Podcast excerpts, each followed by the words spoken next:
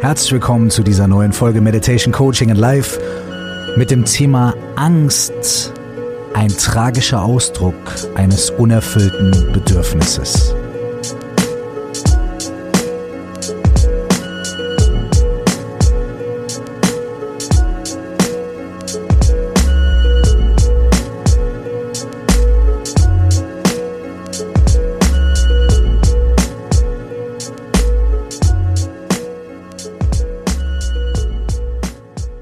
Schön, dass ihr am Start seid. Mein Name ist Michael Kurt, auch bekannt als Curse. Könnt ihr euch aussuchen, wie es euch lieber ist. Heute geht's um das Thema Angst. Und ich habe mich ein bisschen gescheut, eigentlich diesen Titel zu wählen oder überhaupt das Wort Angst auszudrücken. Es kommt so ein bisschen aus äh, dem Schreiben, dem Songwriten, dem, dem Musikmachen. Äh, sobald man solche Worte sagt wie Angst oder äh, ja, vor allem Angst. Angst ist das größte Wort oder einfach nur Liebe, obwohl Liebe ist schon einfacher als Angst. Sobald man sagt Angst, ähm, sagen ganz viele Leute im Songwriting so, boah, komm mir bitte nicht mit Angst, weil das ist so ein großes Wort, da weiß man nie so genau, was gemeint ist.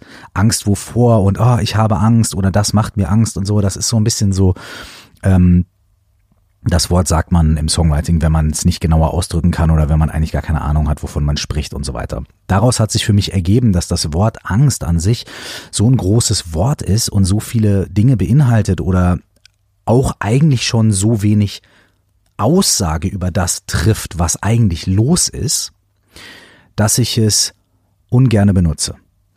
Aber gerade habe ich schon einen Schlüsselsatz gesagt. Ich habe nämlich gesagt, das Wort Angst alleine trifft noch gar keine Aussage über das, was da eigentlich los ist. Und vielleicht ist es mit dem diffusen Gefühl, mit dem Moment oder mit dem Gefühl, wenn wir, wenn, wenn wir diese Benennung finden und sagen, ich habe Angst, vielleicht ist es damit genauso. Vielleicht ist in dem Moment uns auch nicht so wirklich klar, was da eigentlich los ist. Vielleicht kennen wir dieses Gefühl schon und haben das schon gelernt zu definieren, ähm, was oder wir haben gelernt, die Geschichte hinter der Angst zu definieren und zu erzählen. Zum Beispiel, äh, mir ist das und das passiert ähm, und ähm, deswegen habe ich jetzt ähm, habe ich jetzt Angst davor, dass mir das nochmal passiert, wie zum Beispiel ein Autounfall. Ja? Es ist auch ein ganz gutes Beispiel, auf das wir noch zurückkommen gleich, das Beispiel des Autounfalls. Ähm, oder man sagt zum Beispiel, okay, ich kenne die Entwicklung meiner Angst. Am Anfang hatte ich nur äh, Angst davor, äh, im Einkaufszentrum zu sein. Dann hatte ich auf einmal Angst davor, überhaupt äh, draußen zu sein. Dann hatte ich so, mittlerweile habe ich sogar Angst, in meiner Wohnung zu sein, aber kann nichts machen und so weiter. Ich kann also die Story erzählen, die Entwicklung erzählen und so weiter. Mhm. Ganz selten haben wir in so einem Moment aber ein wirkliches Gefühl davon, was da los ist und was sich darin verbirgt und was sich darin versteckt. Und es gibt ganz viele verschiedene Arten von Angst. Es gibt Panikattacken, es gibt Angstzustände, es gibt chronische Angst, es gibt äh, ganz viele verschiedene Arten von Angst. Und es gibt auch natürlich die biologische, evolutionär bedingte Angst. Und damit will ich erstmal anfangen. Ähm, unser Körper ist darauf programmiert, bestimmte Reaktionen zu produzieren, bestimmte hormonelle Reaktionen auch zu produzieren, wenn wir uns in bestimmten Situationen wiederfinden. Der sogenannte Fight-Flight-Response oder Fight-Flight-and-Freeze-Response. Also entweder kämpfen oder weglaufen oder Schockstarre. Ja. Das kommt aus ganz, ganz, ganz alten Regionen unseres Gehirns, die aus der Zeit stammen, in denen wir noch gar keine wirklichen entwickelten, aufrechtgehenden Menschen waren. Klar, das haben wir gebraucht und das brauchen wir auch heutzutage immer noch, um uns in Extremsituationen extrem schnell verhalten zu können. Ja, wenn der Säbelzahntiger vor uns steht, müssen wir weglaufen. Äh, wenn das Mammut vor uns steht, müssen wir abhauen. Daher kommt auch übrigens der Negativitätsbias, also ähm, die Tatsache, dass unser Gehirn negative äh, negatives Feedback von außen, negative Rückmeldungen von außen, negative Signale bis zu fünfmal deutlicher wahrnimmt und in unser, oder beziehungsweise bis zu fünfmal intensiver in unser Bewusstsein, unser Bewusstsein bringt und uns sagt, das ist viel wichtiger, bis zu fünfmal wichtiger als positiver Input. Das kommt aus derselben Zeit und es kommt aus demselben äh, überlebensnotwendigen ähm, System, was dafür gesorgt hat, dass wir Gefahren sehr schnell und sehr klar erkennen können, diese auch ziemlich intensiv als Gefahren wahrnehmen und dementsprechend schnell handeln können aus dieser ähm, Tendenz unseres Gehirns, Gefahrensituationen, potenzielle Gefahrensituationen stark wahrzunehmen, intensiv wahrzunehmen und diese Rückmeldung an unser Nervensystem zu schicken, an unseren Sympathikus, der sofort für Cortisolproduktion sorgt, der für Stresshormone sorgt, der dafür sorgt, dass wir schnell, agil reagieren können, entweder weglaufen oder halt kämpfen, ja, diese Tendenz führt dazu, dass wir vor bestimmten Dingen auch Furcht haben. Und diese Furcht ist was ganz Nützliches. Die hat uns in unserer Entwicklung als Lebewesen, als Existenzen auf dieser Erde ganz, ganz maßgebliche Dienste geleistet. Das heißt, diese Reaktion, diese Angst, diese Furcht, die ist von der Natur eingebaut worden, um uns zu schützen, um was Gutes zu tun um was Positives zu tun, um uns davor zu bewahren, zu sterben im absoluten Ernstfall und Zweifelsfall. Und dieser Ernstfall und Zweifelsfall, der war früher, vor vielen, vielen tausend Jahren, natürlich viel mehr gegeben und viel intensiver. Heute ist es so, dass wir biologisch natürlich immer noch wahrscheinlich zu 99,99 Prozent identisch sind mit ähm, dem, was wir damals waren und dass wir deswegen auf dieselbe Art und Weise noch reagieren.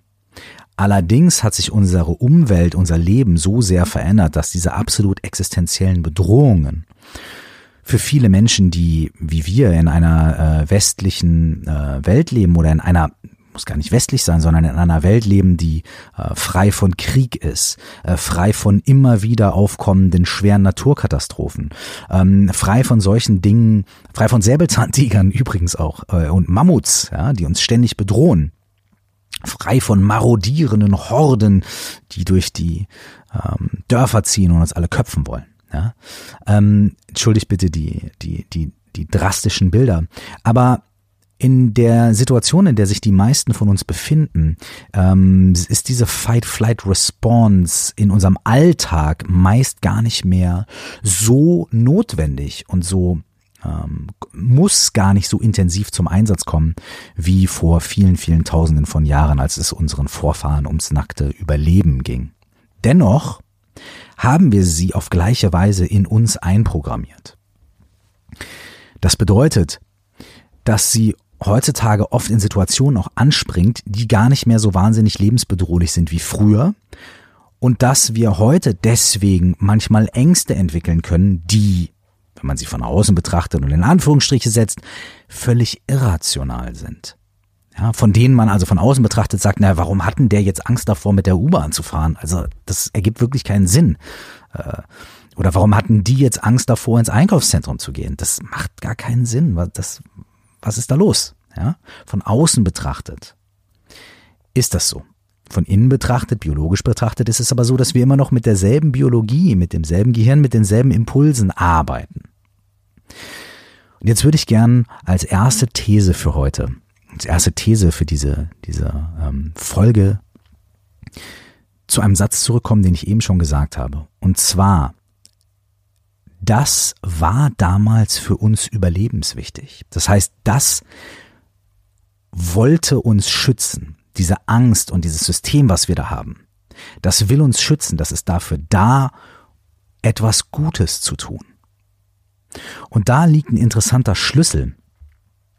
Und zwar können wir vielleicht in Zuständen äh, von Angst oder vielleicht nicht gerade in den absolut akuten Zuständen, sondern in den Zuständen, in denen wir ein bisschen darüber reflektieren können. Vielleicht können wir uns folgende Frage stellen. Vielleicht können wir uns fragen, was will das Gutes? Was möchte diese Angst Gutes? Und auf der einen Seite kann man dann sagen, hey, wieso, das ist doch völlig irrational, da, da, da. Auf der anderen Seite kann man sagen, ja, keine Ahnung, weiß ich nicht, ähm, überfordert mich, aber vielleicht finden wir die Möglichkeit, uns diese Frage mal zu stellen. Was will diese Angst eigentlich Gutes? Vielleicht kommen wir erstmal darauf und sagen, ja, die kann gar nichts Gutes wollen, weil die hindert mich an meinem Leben, die hindert mich daran, bestimmte Entscheidungen zu treffen, die hindert mich daran, an bestimmte Orte zu gehen, die hindert mich vielleicht daran, mit bestimmten Menschen zu reden, mir bestimmte Träume, Wünsche zu erfüllen. Ich habe Flugangst, möchte aber gerne in ferne Länder reisen, was mache ich? Und so weiter und so fort. Ja? Erstmal sehen wir vielleicht das Gute nicht. Aber ich möchte euch ein Beispiel nehmen. Dieses Beispiel ist frei erfunden, aber ähm, ich habe es schon ein paar Mal genannt und deswegen hat sich das bei mir irgendwie eingeprägt und äh, deswegen wiederhole ich das jetzt hier nochmal. Ich hoffe, ihr könnt ein bisschen was damit anfangen. Stellen wir uns vor, jemand hat Angst davor, ein Auto zu fahren oder in Autos zu sitzen. Angst vor Straßenverkehr. Und diese Person ist vielleicht mal in einem Unfall gewesen oder diese Person hat vielleicht mal einen Unfall mitbekommen oder gesehen. So. Das ist aber schon ganz lange her. Und bis heute hat diese Person immer Probleme damit, ähm, in Autos einzusteigen, in Autos zu sitzen. Und das geht sogar so weit, dass wenn die Person vielleicht sogar nur eine Autotür berührt, äh, dass sie schon Angstzustände bekommt. Ja, ist natürlich total schwierig. Oder auch nur eine Autotür sieht oder ein Auto sieht. Sobald man das Haus verlässt, sobald man aus dem Fenster guckt, sieht man vielleicht Autos. Und da dann zu sagen, was will diese Angst Gutes? Vielleicht ist der erste Impuls zu sagen, boah, keine Ahnung, was soll die denn Gutes wollen? Die behindert ja das, äh, das schöne Leben oder das entspannte Leben. Aber die zweite Antwort könnte sein, diese Angst möchte davor schützen, dass wir sterben. Diese Angst möchte davor schützen, dass wir in einen Unfall geraten. Und zu einem bestimmten Zeitpunkt, als sich diese Angst entwickelt hat, da hat sie sich entwickelt, weil sie ein notwendiger Ausdruck war. Ein notwendiges Mittel war, um uns vor etwas zu schützen, vor einer Gefahr. Ob diese Gefahr wirklich 100% real war oder ob diese Gefahr eher eine vorgestellte, mental produzierte Gefahr war, ist erstmal egal. Wir haben den Auftrag rausgegeben, okay, da ist eine Gefahr, schütze mich. Also hat unser System, unser Körper, unsere Psyche, unsere Biologie, die Natur, alles, was wir sind und haben, hat sich zusammengetan, hat sich gemeinsam verschworen, um uns zu helfen und diesen Auftrag zu erfüllen. Um zu sagen, okay, alles klar, das soll dir nicht passieren. Davor schützen wir dich. Wir bauen jetzt Mechanismen auf, die so gut es uns möglich ist verhindern, dass dir das, wovor du da Angst hast, zustoßen wird.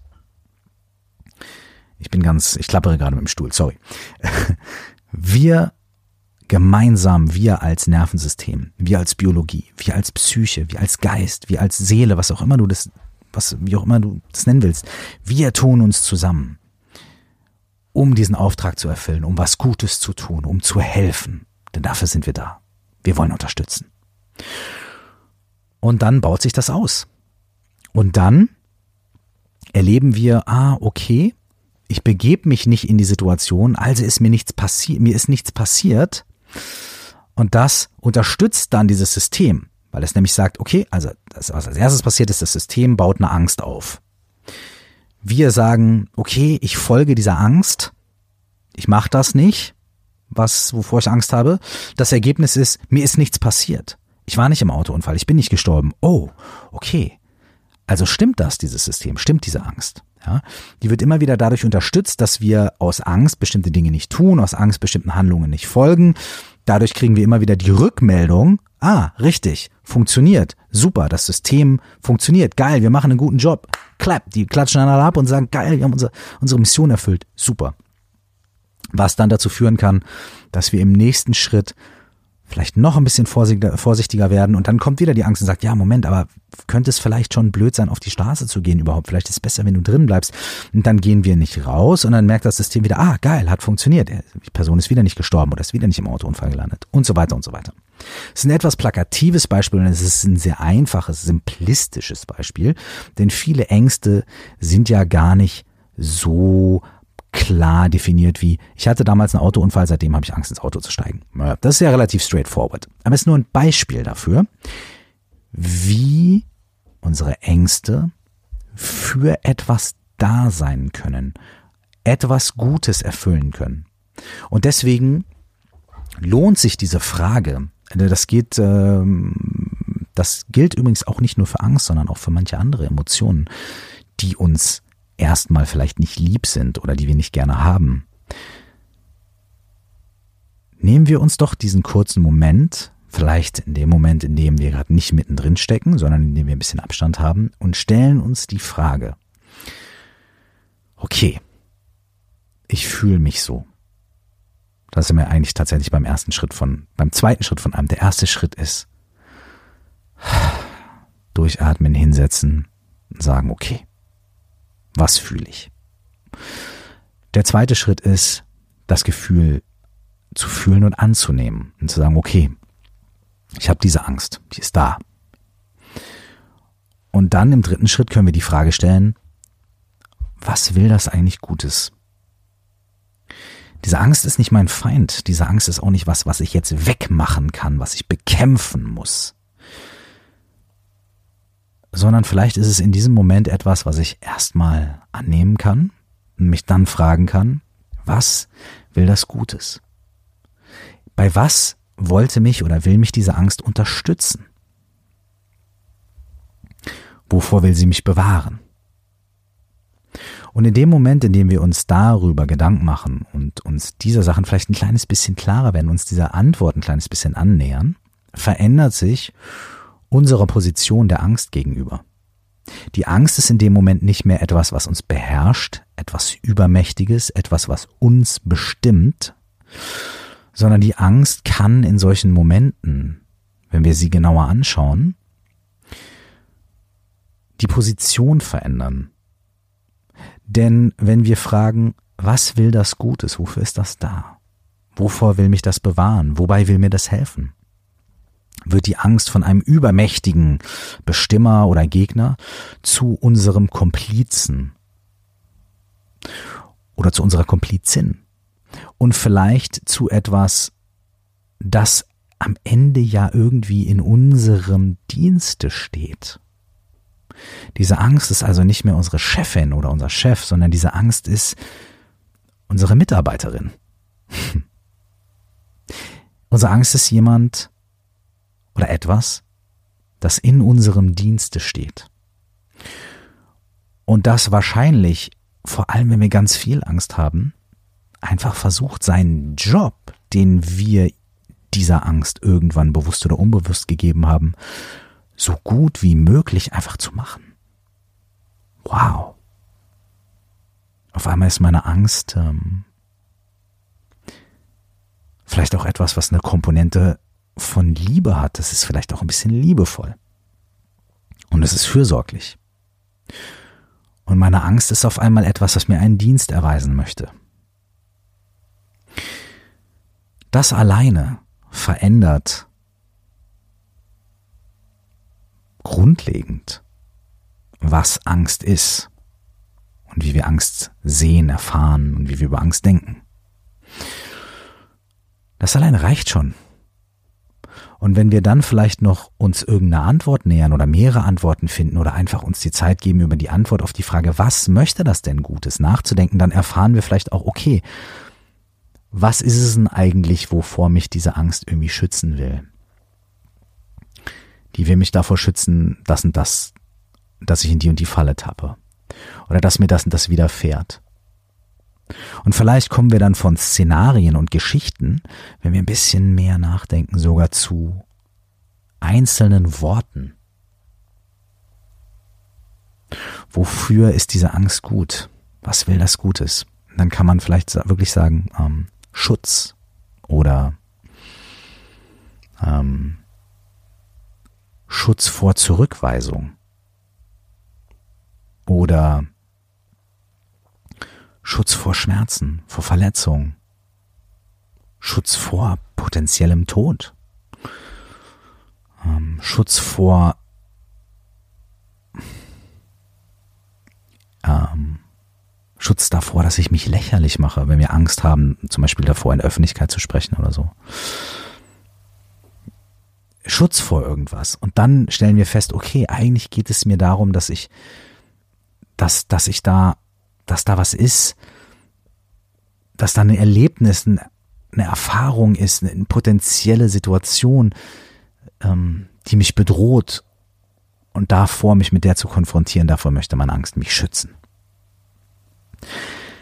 Und in diesem Moment können wir uns vielleicht noch eine zweite Frage stellen oder wir können, oder beziehungsweise es ist keine Frage, sondern es ist eine Aussage, die wir treffen können. Das ist mir begegnet, als ich, ähm, ich mache gerade eine Fortbildung ähm, in diesem Bereich Coaching und Meditation und so weiter. Wunder, wunder, wunderschöne Fortbildung, geht über ein Jahr und, und äh, viele Wochen mit tollen Menschen. Wirklich großartig und ich lerne sehr viel, vor allem über mich selbst. Ähm, und mir hat in so einem Austausch jemand gegenüber gesessen und ich habe von Angst gesprochen, von meiner Angst von meiner Angst davor, mich in einer gewissen Situation oder mit gewissen Themen irgendwie zu öffnen, zu zeigen. Und ich habe, no, als das Wort Angst fiel, hat mein Gegenüber zu mir gesagt, hm, definiere Angst. Da war bei mir erstmal so, hm, definiere Angst. Und dann ist mein Kopf angesprungen und hat mir irgendwelche Worte da delivered und ähm, dann hat mein Gegenüber mir das noch ein bisschen erklärt. Oder nicht erklärt, sondern ein bisschen mehr auseinandergenommen. Und zwar fiel dann folgender Satz. Der fiel auf Englisch, aber ich übersetze ihn mal lose ins Deutsche. Angst ist der tragische Ausdruck eines nicht erfüllten Bedürfnisses. Angst ist der tragische Ausdruck, die tragische Manifestation eines nicht erfüllten Bedürfnisses. Und er hat mir das nicht gesagt, um mir zu sagen, das ist die Definition von Angst und damit musst du jetzt und bla, hier, das ist die Antwort auf deine Frage, sondern er hat mir das einfach so hingeworfen und hat gesagt, hey, das ist, das ist das, was für mich resoniert. Wie ist es denn bei dir? In dem Moment habe ich aber über diesen Satz nachgedacht und habe mir gedacht, wenn ich das jetzt mal als wahr oder als These akzeptiere, was ist denn dann das Bedürfnis, was ich habe? Wenn sich, wenn Angst tragische, der tragische Ausdruck eines nicht erfüllten Bedürfnisses ist, was ist denn mein Bedürfnis? Und wenn wir vorher gefragt haben, was will das Gutes, was will diese Angst Gutes, wovor will die mich schützen? Und wir haben gesagt, ja, die will mich schützen vor, ähm, vor ähm, weiß ich nicht, ähm, davor, dass Leute sich über mich lustig machen. Ja, die Angst will mich schützen davor, dass Leute sich über mich lustig machen. Was ist mein unerfülltes Bedürfnis? Mein unerfülltes Bedürfnis ist Akzeptanz oder geliebt zu werden für das, was ich bin. Mein unerfülltes Bedürfnis ist in dem Fall vielleicht Dazugehörigkeit ich weiß es nicht. Ich, ich äh, assoziiere das jetzt einfach mal anhand dieses Beispiels. Also bei mir persönlich ging es um eine andere Sache, aber anhand dieses Beispiels assoziiere ich das. Oder bei einem Autounfall oder bei diesem Autobeispiel, um mal dabei zu bleiben, bei den Plakativen. Was ist das unerfüllte Bedürfnis? Sicherheit oder Unversehrtheit oder das, das unerfüllte Bedürfnis ist das dass ich das Gefühl habe, dass sich um mich gekümmert wird, dass ich geborgen bin. Boah, und in dem Moment, in dem man das ausspricht oder dort, dorthin geht, ist man an einem sehr intensiven Punkt. Man ist nämlich an einem Punkt, an dem man vielleicht etwas reflektiert, etwas spürt was unter Angst und unter Schutz und unter ganz intelligenten Strategien verborgen liegt und verborgen lag und dessen man sich so intensiv vielleicht gar nicht bewusst war. Worum geht's mir eigentlich? Und dann kommen sofort die ganzen Wertungen rein. Ja, Bedürfnis nach Schutz, was bin ich irgendwie so ein kleiner Lauch oder äh, Bedürfnis nach Anerkennung, was bin ich irgendwie selbstsüchtig und so weiter und so fort. So, okay, alright. Das sind die Stories. Das sind die Geschichten, das sind die Wertungen, das, sind, ist der Charakter, das sind die Stimmen der Eltern, der Gesellschaft oder die Stimmen unserer anderen Erfahrungen und so weiter, die da kommen. Okay, alright, lass die kommen. Gut, die kommen normal. Aber vielleicht können wir nur für ein paar Momente nicht darauf reinfallen und nicht den hinterherrennen und sofort wieder in unseren Kopf, in unsere Wertung und so weiter gehen. Vielleicht nicht. Vielleicht können wir in dem Moment, in dem wir merken, oh, da kommen diese Gedanken, diese Wertungen und so weiter, vielleicht können wir einen tiefen Atemzug nehmen.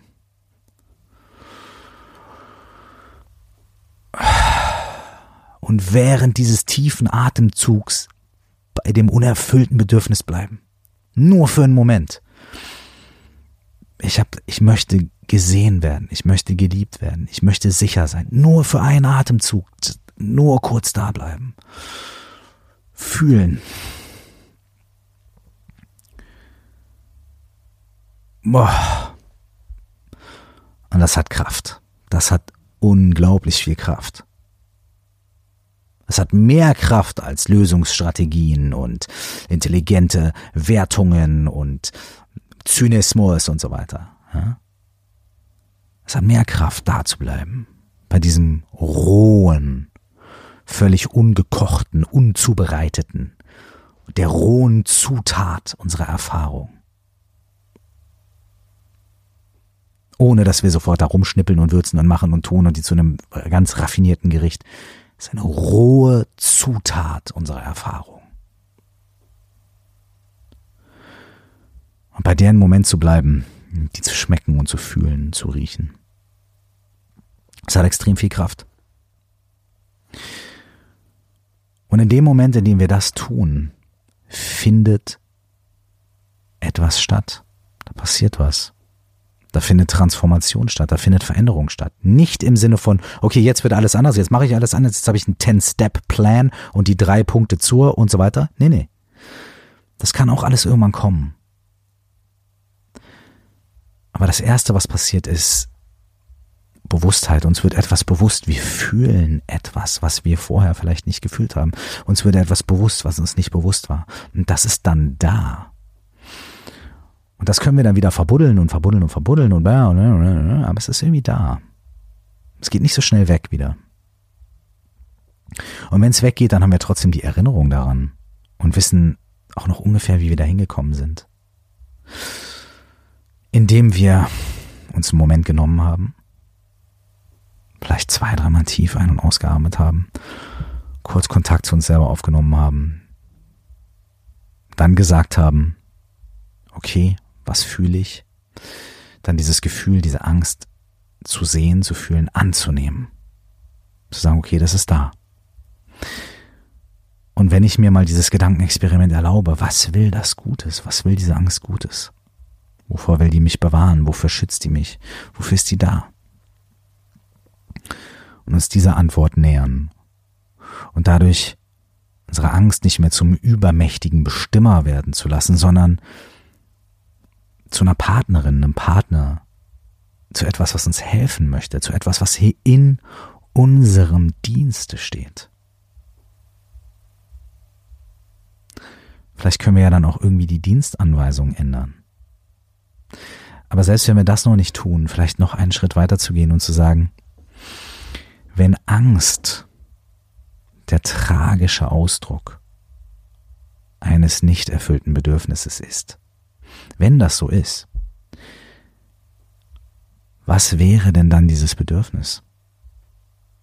Was wäre dieses Bedürfnis, was da drin steckt? Und wenn wir dem nachfühlen und je weniger wir darüber nachdenken, und je mehr wir dem nachfühlen, und das funktioniert über den Körper, indem wir in dem Moment vielleicht die Augen zumachen, vielleicht tief durchatmen und mal gucken, was ist denn da los, wenn ich mir diese Frage stelle. Ich mir diese Frage stelle, was ist denn da los in diesem Moment? Nicht, was sagt mein Kopf, bla bla bla, b, b, b, Strategie. Okay, was ist denn aber in diesem Moment bei mir los? Was löst das aus? Und was passiert, wenn ich davon nicht wegrenne, sondern mal einen Moment da bleibe? Was ist dann? Was kommt da? Was zeigt sich? Was enthüllt sich mir in diesem Moment? Und was passiert, wenn ich da noch kurz dabei bleibe? Wenn wir uns diesen Raum geben, dann schaffen wir Raum und schaffen wir Möglichkeit und schaffen wir den Grund für wahre, tiefgreifende Veränderung. Und natürlich gilt das nicht nur für Angst, sondern auch für Stumpfheit, Taubheit, Depression und das sind alles große Worte und bitte, ich möchte alle Menschen, alle von euch und auch mich darum bitten, lass uns das hier nicht verallgemeinern und lass uns auch anerkennen, dass so ein Wort wie Depression oder so ein Wort wie Angst oder Angstzustände, dass das sind große Worte und das werden wir vielleicht nicht mit einem Podcast auflösen. Sorry. Ähm, aber vielleicht wagen wir trotzdem das Experiment mal zu gucken, was das Gutes will und zu gucken, was das Bedürfnis ist, was darunter liegt. Und dann holen wir uns vielleicht trotzdem Hilfe und sprechen mit jemandem oder begeben uns in ähm, therapeutische Betreuung, wo es auch um solche Fragen geht oder gehen kann.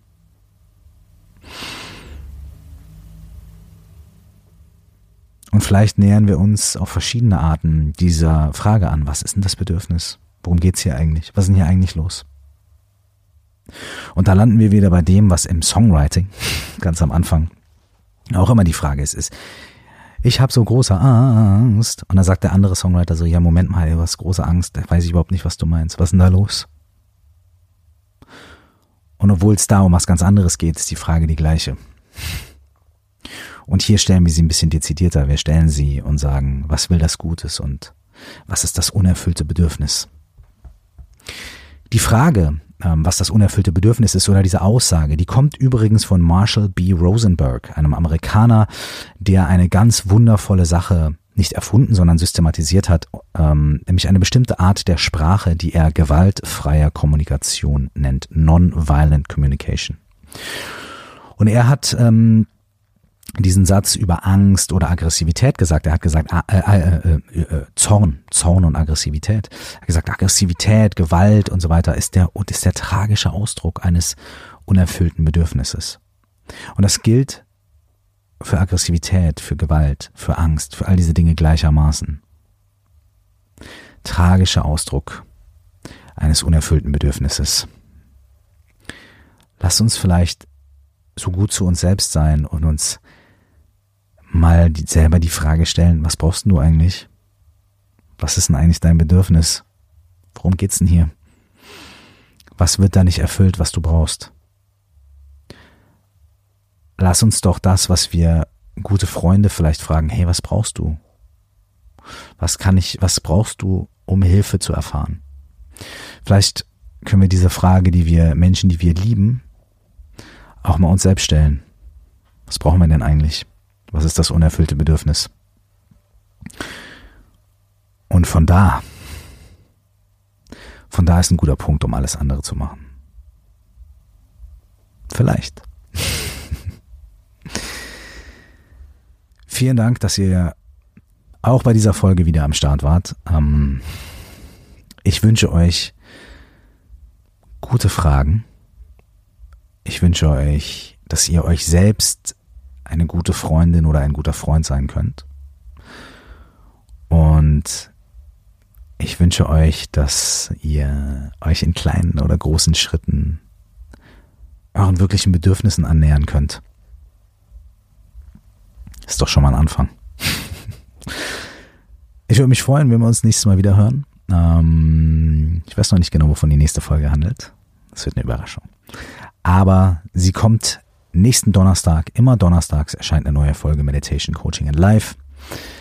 Wenn ihr mir Feedback geben möchtet, schreibt mir an coaching@curse.de oder noch viel cooler, kommt in die 4O plus X Facebook, äh, Facebook Gruppe, also O O O O, viermal das O, plus X Facebook Gruppe. Stell dir vor, du wachst auf, heißt die auch, darunter findet ihr die, ähm, stell dir vor, du wachst auf, ist auch der Titel meines Buchs. Ähm, wenn ihr noch ein bisschen mehr über diese Themen lesen wollt und ihr habt das Buch noch nicht, hey, ich würde mich freuen, wenn ihr reinlest. Äh, gibt natürlich auch Leseproben irgendwo. Es gibt es als Hörbuch. Äh, da könnt ihr euch auch einfach zurücklehnen und chillen, während ich euch den ganzen Quatsch vorlese. Ähm, gibt es natürlich auch als E-Book und als normales Buch. Ähm, ich würde mich freuen, wenn ihr reinguckt. Und äh, kommt in die 4O plus X Facebook-Gruppe, da tauschen wir uns aus. Ich bin da auch manchmal am Start mit kleinen Videos und kleinen Kommentaren. Aber was genauso wertvoll ist oder noch viel wertvoller, ist der Austausch unter den Leuten dort. Ähm, äh, Fragen werden gestellt, Antworten werden gegeben, Erfahrungen werden ausgetauscht. Äh. Und wenn ihr Lust habt, kommt einfach, schaut rein, meldet euch an für die Gruppe und ähm, lasst uns austauschen. Ansonsten hoffe ich, wir sehen uns vielleicht irgendwann demnächst äh, mehr oder weniger persönlich. Ähm, wenn ihr auf meine Seite geht, www.curse.de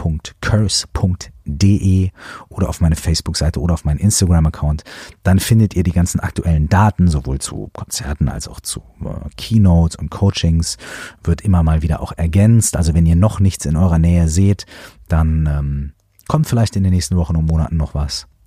Oder ihr findet irgendwas, was in der Gegend ist und habt Bock einfach vorbeizuschauen. Bis dahin wünsche ich euch nur das aller, aller, aller, allerbeste und einen wunderschönen Weiter.